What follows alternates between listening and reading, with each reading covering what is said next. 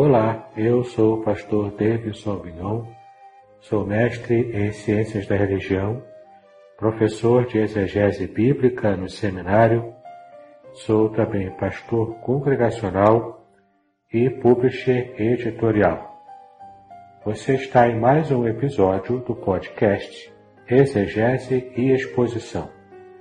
Eu gostaria de convidá-lo a conhecer o meu curso de Introdução à Exegese Bíblica. Será um curso muito abençoador para a sua vida. É só você clicar no link que está na descrição deste episódio e você conhecerá uma maneira simples e muito prática de como aplicar as técnicas da exegese profissional, mesmo sem conhecer grego e hebraico. Se você também quiser, pode conhecer o meu grupo no Telegram exegese e exposição e ainda conhecer e assinar o meu canal do YouTube, clicando no sininho para que você possa receber as notificações de novos materiais em vídeo que eu coloco ali no canal. Aproveite este episódio, paz e bênção sobre a sua vida.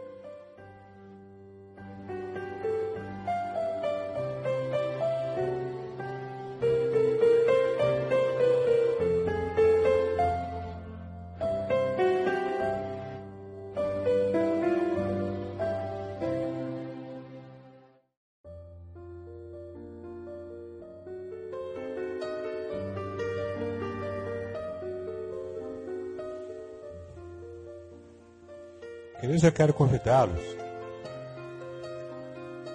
a estar abrindo a palavra de Deus no livro do Apocalipse. Para você que nos visita nessa noite,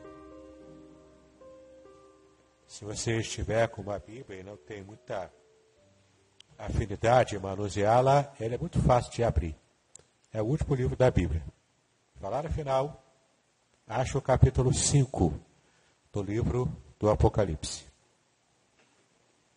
Nós vamos ler do versículo 1 até o versículo 4. Apocalipse, capítulo 5, de 1 a 4. Na minha Bíblia há um título, que é o livro selado com sete selos. E todo o capítulo 5 fala sobre esse livro selado. E vi, na destra do que estava assentado sobre o trono, um livro escrito por dentro e por fora, selado com sete selos. E vi um anjo forte, bradando com grande voz: Quem é digno de abrir o livro e de desatar os seus selos? E ninguém no céu, nem na terra, nem debaixo da terra, podia abrir o livro e nem olhar para ele. E eu chorava muito, porque ninguém fora achado digno de abrir o livro e nem de o ler e nem de olhar para ele. No início de janeiro, assim que o ano de 2020 nasceu, ainda gozando as minhas férias, eu tive a oportunidade de assistir uma maratonar, né, uma série da Netflix. Depois que as férias acabam, não tem mais tempo para isso, então tem que aproveitar enquanto pode. Né? Essa série é uma série recente, é recentemente lançada, chamada é, Messiah, você já viu falar dela? Messiah, né? que em inglês é Messias. Onde o personagem é um personagem assim bastante é, parecido com aquela imagem né, que as pessoas têm de quem era Jesus Cristo. E a série toda foi construída como se Cristo estivesse aqui em nossos dias, no século XXI, aparecendo lá no Oriente Médio, e o tipo de rebuliço que ele estaria causando em nossa cultura, em nossa geração. Então a série ela trabalha com aquele aquela dualidade de sentidos. Você não sabe o, se, se ele era o próprio Cristo na sua segunda vinda, né? a, a série trabalha essa ideia, e a série também trabalha com a possibilidade dele ser um charlatão, alguém que era um, queria enganar as pessoas para poder enriquecer, ou então trabalhando em prol de uma causa ideológica. Então, o tempo todo a série vai jogar para lá e para cá nesses, nessas duas interpretações. E até o final da primeira temporada ela faz isso.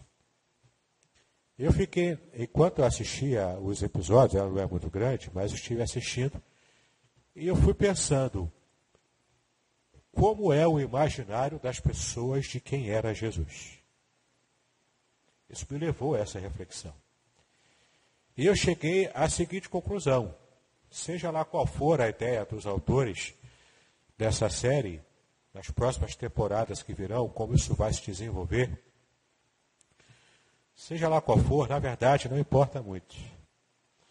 A conclusão que eu cheguei é que a humanidade não consegue ter, é, é, olhar para a figura de Jesus Cristo, a figura histórica de Jesus, e passar batido, passar impercebível. É impossível isso acontecer. Alguma opinião as pessoas vão ter ainda hoje, passados mais de dois mil anos, de quem era Jesus. Alguns hoje dizem, não, ele não existiu, é apenas uma, um personagem de ficção. E a própria arqueologia e a história, até mesmo ateus céticos, estudiosos, já rechaçam hoje essa hipótese de que Jesus era apenas um personagem de ficção. Não, ele foi uma pessoa histórica, ele realmente existiu. Nem mesmo ateus negam a existência, porque há evidências sobejantes sobre, sobre a personalidade dele, sendo um alguém que pisou realmente aqui nessa terra. Alguns interpretam que Jesus, ok, ele era ser humano, ele pisou mesmo aqui, mas ele era um charlatão. Tantos outros, como tantos outros que existiam na época do primeiro século mesmo. Era mais um Cristo, era mais um charlatão. A gente discorda veementemente dessa interpretação, porque nós temos algo que as pessoas não têm de um modo geral. Nós conhecemos a esse Cristo que nos trouxe a salvação da nossa própria alma. Quando Cristo entrou na nossa vida, ele fez uma divisão de águas. Ele dividiu a minha vida assim como dividiu a história. Antes de Cristo e depois dele. Nenhum de nós aqui que conhecemos o Senhor Jesus Cristo como nosso Salvador, nenhum de nós aqui pode arriscar a possibilidade de entender que nós escolhemos, nós fizemos uma escolha tola, de que estamos entregando toda a nossa vida a partir do momento da nossa conversão para alguém que foi um charlatão há evidências também, tanto históricas quanto muito mais evidências na nossa própria vida pessoal do quanto Cristo faz a diferença. Do quanto Cristo muda a nossa história, o nosso ser, lá no âmago, retirando de nós todo o tipo de malignidade e o prazer por essa malignidade. E Ele vai depurando a nossa mente, o nosso coração, Ele vai depurando a gente e permitindo que a gente vá alcançando patamares de santidade, de santificação, que extrapolam qualquer tipo de sonho que pudéssemos ter antes de conhecer o Senhor. Esse texto aqui do Apocalipse, ele é muito emblemático. O livro inteiro do Apocalipse é um livro plenamente simbólico.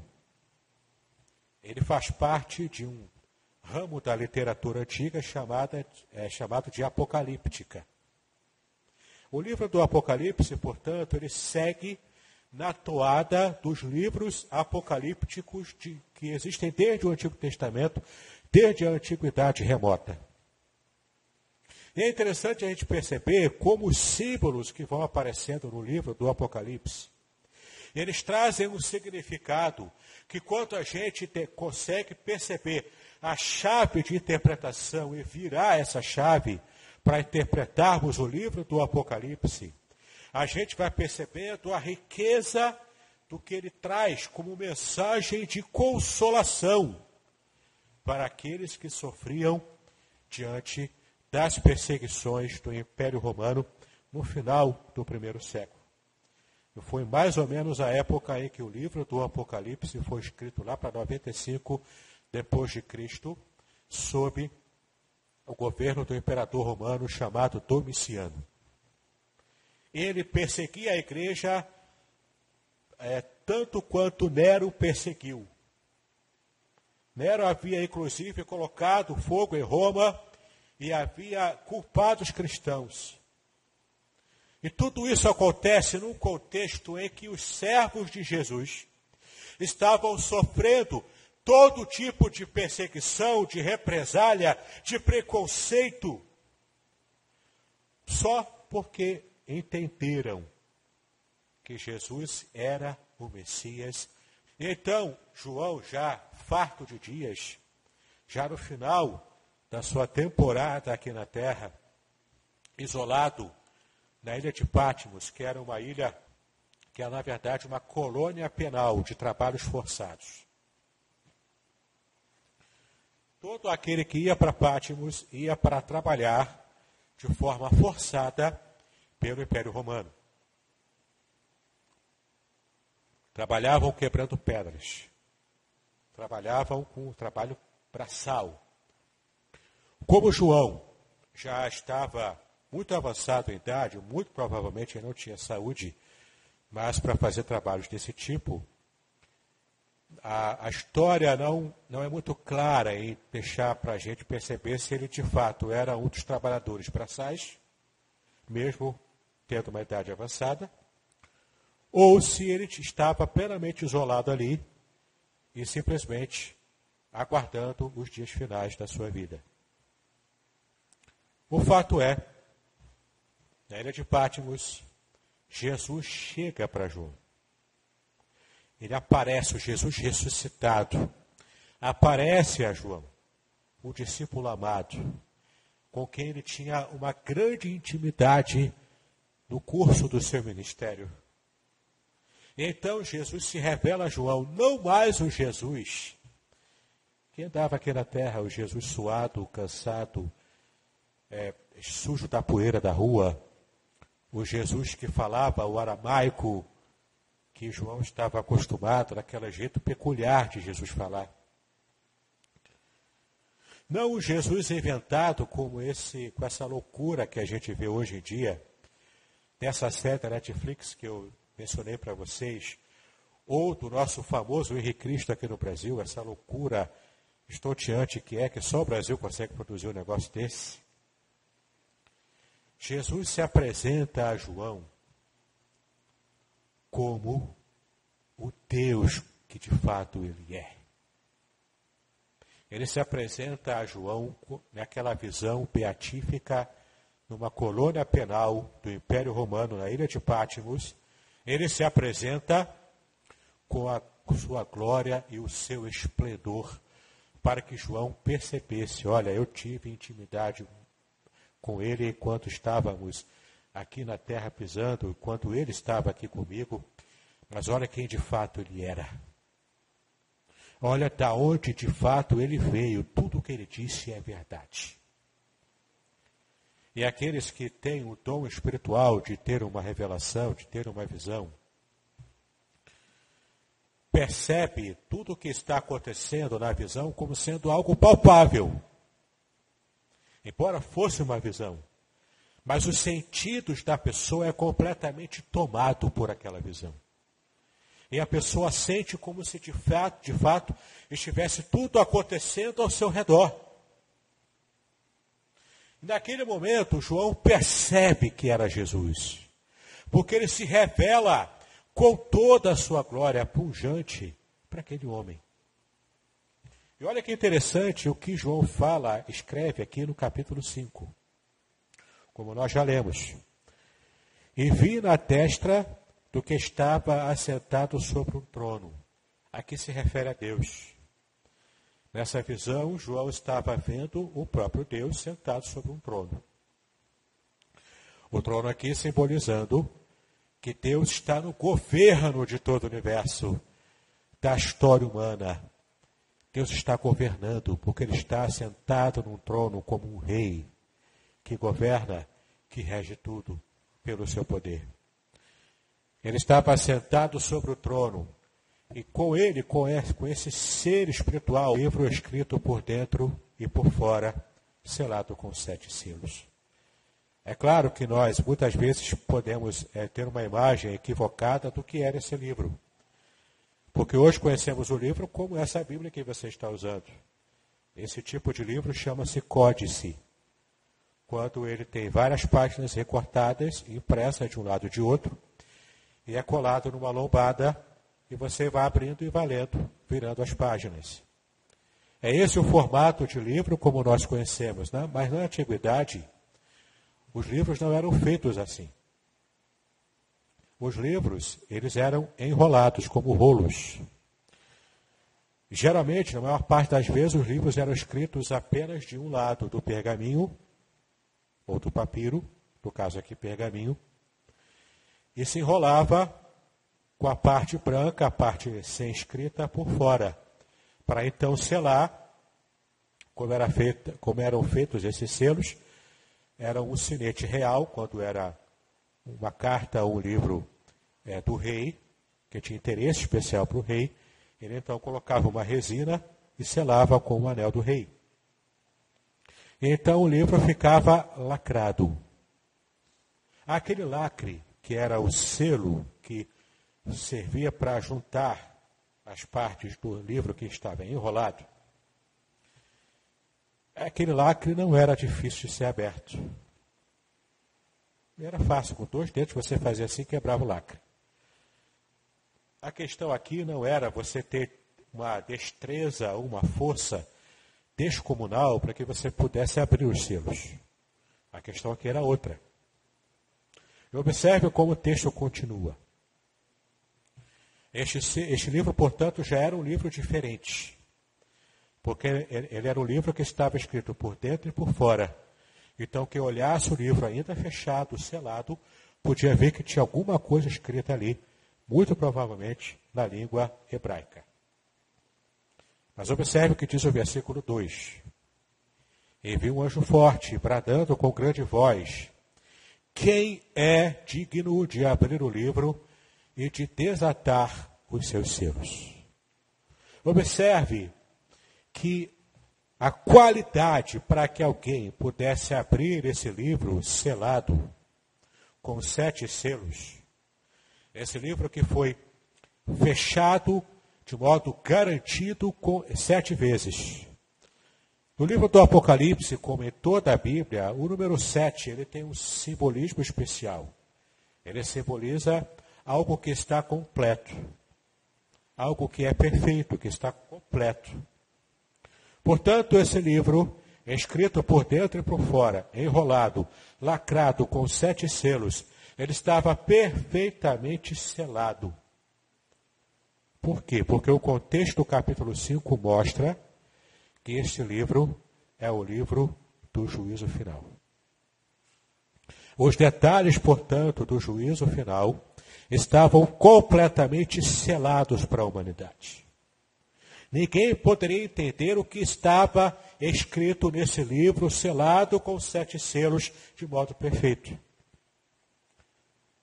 E então o que acontece? Esse anjo forte, um anjo grande, um anjo poderoso, ele brada com grande voz, aquela voz de barítono, imagino eu, gritando Bradar aqui é gritar, é falar alto, com a autoridade de um anjo. Ele então pergunta: quem é digno de abrir o livro e de desatar os seus selos? A questão aqui, como eu disse, não é força. Não é destreza, não é esperteza, não é intelectualidade. Esse anjo pergunta por que, que ele mesmo não abriu? Porque ele não era digno. A questão aqui para abrir os, os selos do livro do juízo final era dignidade e não força e não poder. E olha que interessante como o texto continua, no versículo 3. Ninguém no céu, nem na terra, nem debaixo da terra, podia abrir o livro e nem olhar para ele. Esse era um livro selado, era um livro que continha os segredos do juízo final estava nas mãos daquele que estava sentado sobre o trono. Estava nas mãos do Pai, completamente protegido. Ninguém podia tomar aquele livro. Ninguém podia pegar aquele livro. Ninguém podia abrir, nem sequer olhar para ele. Porque, é claro, se o livro do juízo final estava na mão do Deus Todo-Poderoso e alguém quisesse olhar para o livro que estava na mão do Deus Todo-Poderoso, estaria olhando diretamente para o Deus Todo-Poderoso. E nenhum ser vivo na face da terra pode olhar claramente, diretamente para o Deus Todo-Poderoso. Isaías capítulo 6 fala sobre isso. Nem mesmo os querubins ungidos ficavam que ficavam na presença de Deus, eles olhavam para Deus de qualquer maneira. Eles tapavam os olhos com as asas para mostrar o respeito que eles tinham para a majestade do nosso Deus maravilhoso, poderoso, eterno, nosso Pai Celestial. Ninguém podia mexer nisso, ninguém podia sequer olhar para o livro, ninguém podia pegar o livro porque não havia dignidade suficiente em nenhuma criatura da terra, do céu ou debaixo da terra. A questão aqui era dignidade, e a dignidade envolve santidade. Ninguém era santo a ponto de fazer esse trabalho, de tomar o, o livro do juízo final das mãos daquele que estava sentado sobre o trono. E ninguém podia abrir esse livro ninguém podia conhecer. Apenas um pôde fazer isso. Você sabe quem é. Versículo 4: E eu chorava muito, porque ninguém for achado digno de abrir o livro, nem de o ler, e nem de olhar para ele. Versículo 5: E disse-me um dos anciãos: Não chores. Olha que interessante o versículo 5. Não chores. Eis aqui o leão da tribo de Judá, a raiz de Davi, que venceu para abrir o livro e desatar os seus sete selos. Ninguém na terra, no céu, debaixo da terra foi achado digno. Era santo o suficiente para fazer isso, mas havia apenas um.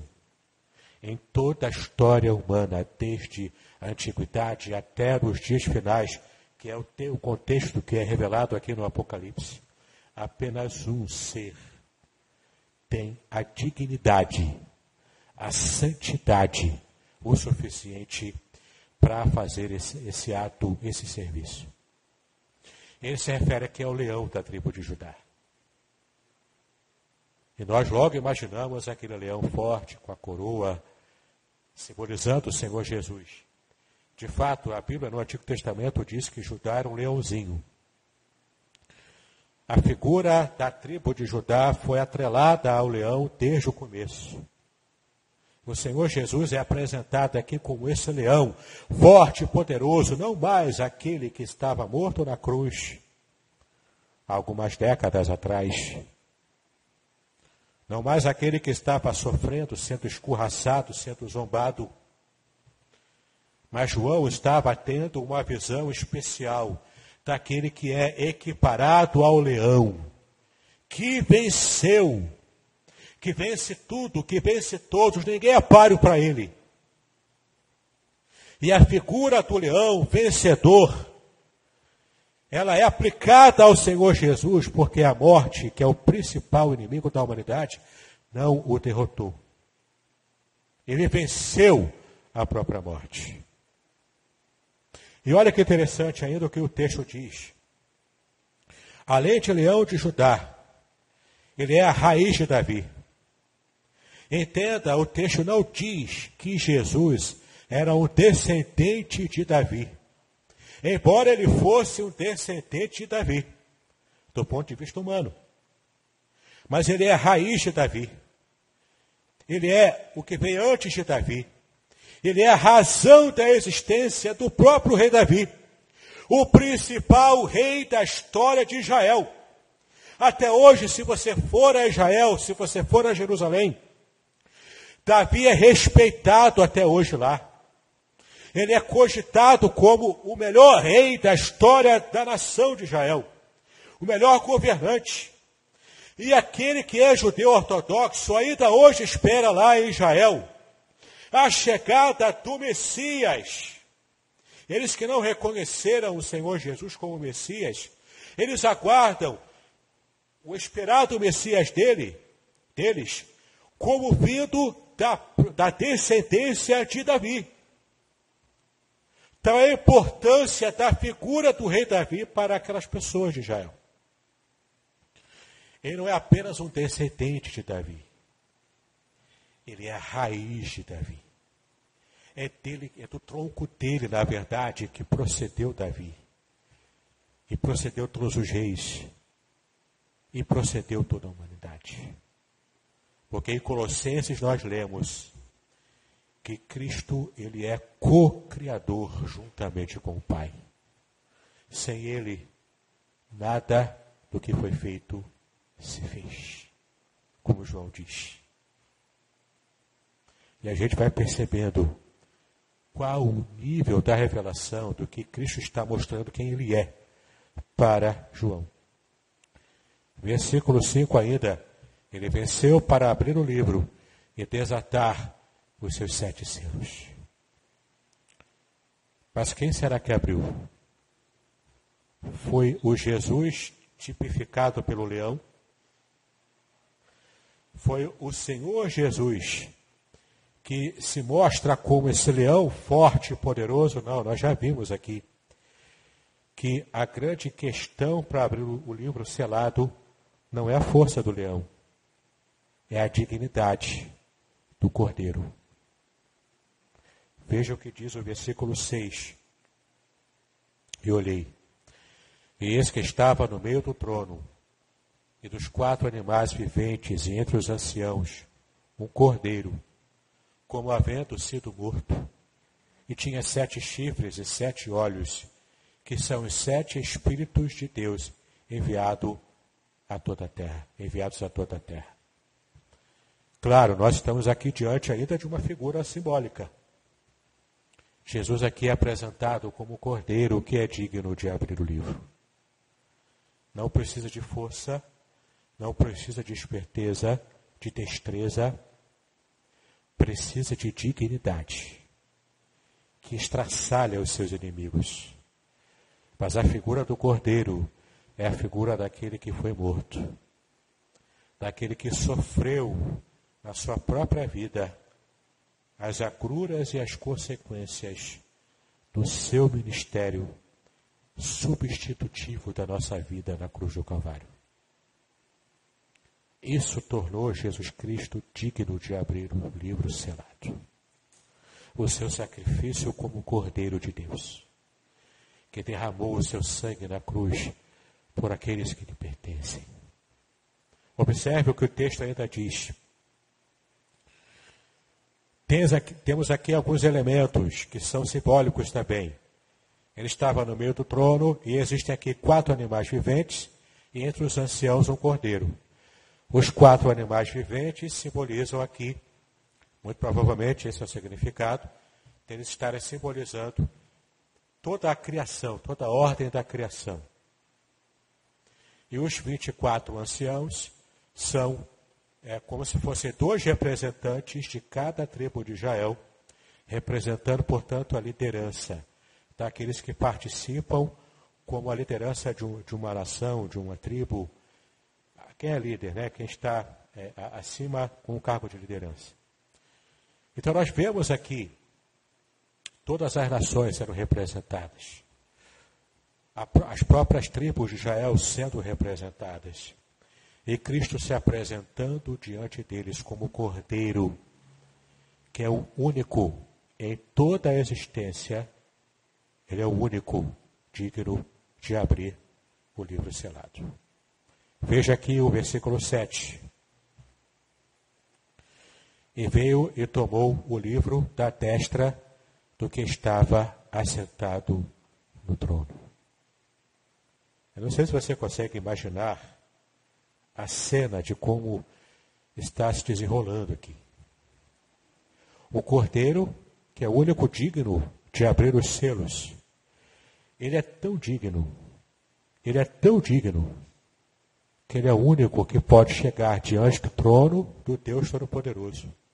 E o texto diz: tomar das mãos do Deus Todo-Poderoso o livro para que pudesse abrir.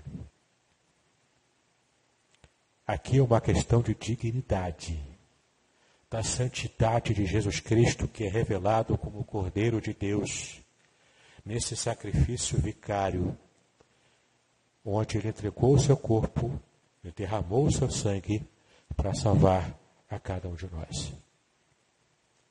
Versículo 8.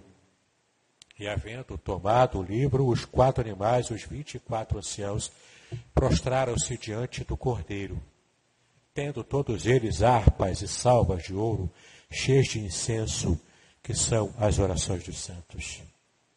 E cantavam um novo cântico, dizendo: Digno és de tomar o livro, de abrir os seus selos, porque foste morto e com o teu sangue nos compraste para Deus, de toda a tribo e língua e povo e nação, e para o nosso Deus nos fizeste reis e sacerdotes, e reinaremos sobre a terra.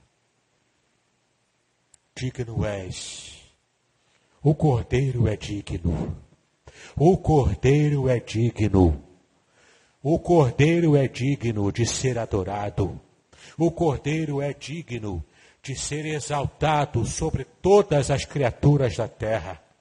O cordeiro é digno porque somente ele morreu Somente Ele comprou com o seu próprio sangue todas as criaturas de qualquer lugar, de qualquer raça. Somente Ele tem o poder pela sua santidade.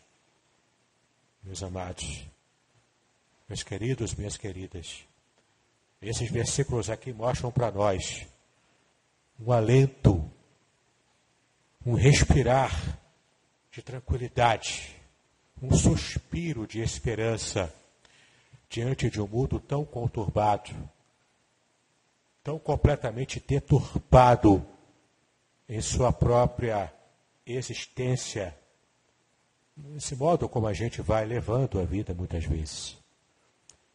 A gente muitas vezes acha que a vida se resume a isso, a trabalhar, ganhar dinheiro, sustentar a minha casa, conseguir manter a minha família, quando dá tempo, eu me divirto um pouco. Vou para a igreja, cumpro a minha função de bom crente, volto para casa e o ciclo se repete. Quando entramos nesse círculo vicioso, com a religiosidade evangélica também envolvida no meio, a gente muitas vezes não percebe quem é de fato o nosso Senhor quem nós realmente estamos amando e servindo. Eu estou amando e servindo ao mesmo tempo o Cordeiro de Deus, que é digno de fazer tudo isso. Eu estou amando e servindo o leão todo-poderoso da tribo de Judá. Eu não posso me esquecer disso no meu dia a dia. Eu tenho do meu lado o Deus Todo-Poderoso que faz maravilhas e milagres que eu sequer posso sonhar e imaginar. E também tenho ao, ao meu lado essa mesma pessoa que se revelou como Cordeiro de Deus, que me amou a ponto de entregar a sua própria vida por mim, quando eu ainda era inimigo de Deus. Percebe isso? Percebe a grandeza do Senhor Jesus Cristo, que é tão zombado, vilipendiado ainda no dia de hoje. Na própria Netflix, no último Natal, nós vimos lá o tipo de palhaçada que fizeram com o nome de Jesus Cristo como se eles nunca fossem dar contas diante do leão da tribo de Judá. Meus amados, esse texto mostra para nós o cordeiro e o leão. No versículo 10: E para o nosso Deus nos fizeste reis e sacerdotes, e reinaremos sobre a terra. Aqui a terra da cultura judaica simbolizava a bênção final.